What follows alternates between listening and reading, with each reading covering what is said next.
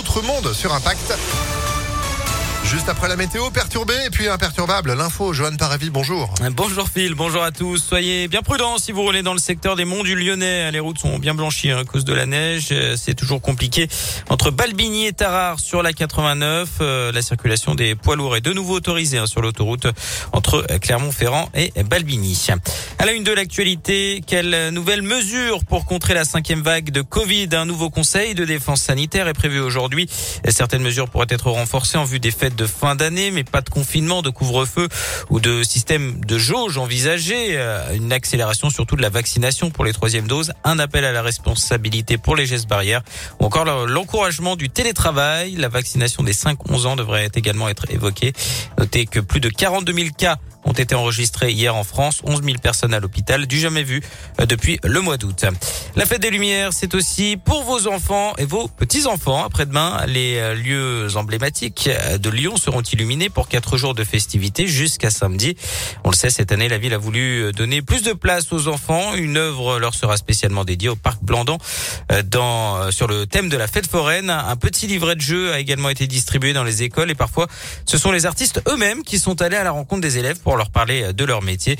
Euh, et illustration pardon avec cette classe de CE1 du groupe scolaire d'Aubier dans le 7e arrondissement avec Léa Dupérin. Grosso modo, les réservations ne connaissent pas d'annulation particulière. La clientèle étrangère, euh, elle n'a pas réapparu ou très faiblement réapparu depuis septembre et elle ne sera pas là naturellement pour la fête des Lumières. Est-ce qu'elle sera compensée par euh, la clientèle régionale ou intra-régionale? C'est une probabilité. Il faut imaginer, non pas le pire, Léa Dupérin ou alors chouette pour la fête. Ah non, Léa Dupérin a changé de, a changé de voix un petit peu. On va, on va couper, on va, on va mettre le, le bon son. Ouais, ça arrive. Non, bah, ça oui, arrive. Écoutez, vous n'avez pas bu de café encore, vous bah, Non, non, non. Euh, on va en prendre un tout à l'heure. Allez, on va écouter Léa Dupérin, donc qui nous parle sur euh, la fête des Lumières, format enfant. Ton cœur, par exemple, tu peux l'agrandir ou le réduire si tu veux, avec le bouton qui est là. Tu peux rajouter une couleur, si tu veux, on peut même le déplacer. Chacun son tour, il faut choisir une forme qui se met ensuite en lumière sur l'écran d'ordinateur.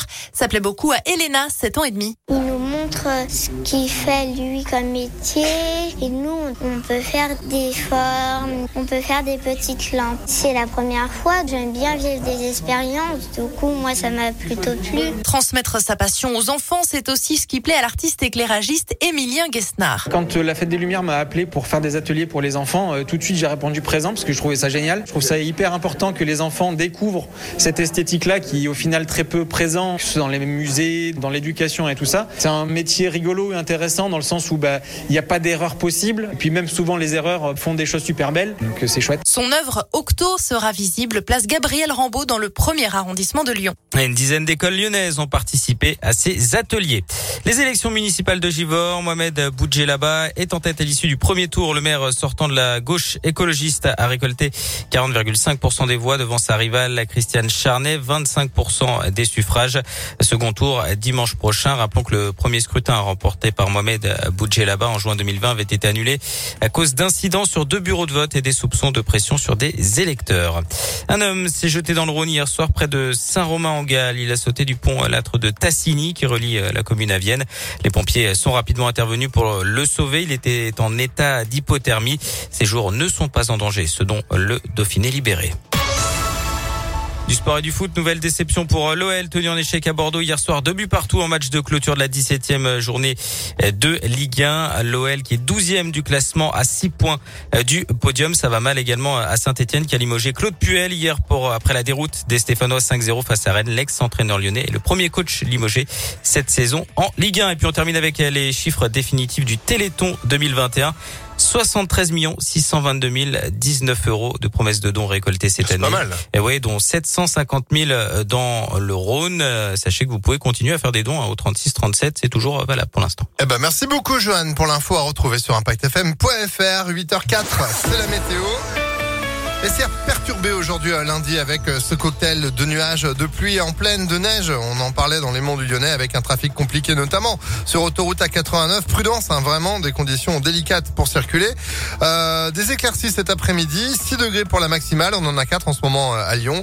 Euh, même chose hein, pour demain, mardi et mercredi. C'est la même trilogie de nuages, de pluie et d'éclaircies. Allez, tant que ça gèle pas complètement et qu'on n'est pas sur des patinoires, on devrait pouvoir s'en sortir. 8h04, belle matinée avec nous pour bien vous réveiller, Joanne. Café et qui, qui plus est une machine à café, Nespresso. Ah. Qui d'entre vous va gagner cette belle machine de notre calendrier de l'avant Réponse juste après téléphone? Un autre monde sur Impact, 8h05.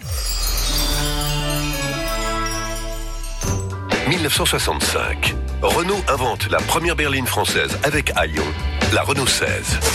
2021, Renault lance Renault Arcana Hybride, le SUV qui réinvente la berline, toujours avec Aion. Depuis toujours, Renault réinvente l'automobile.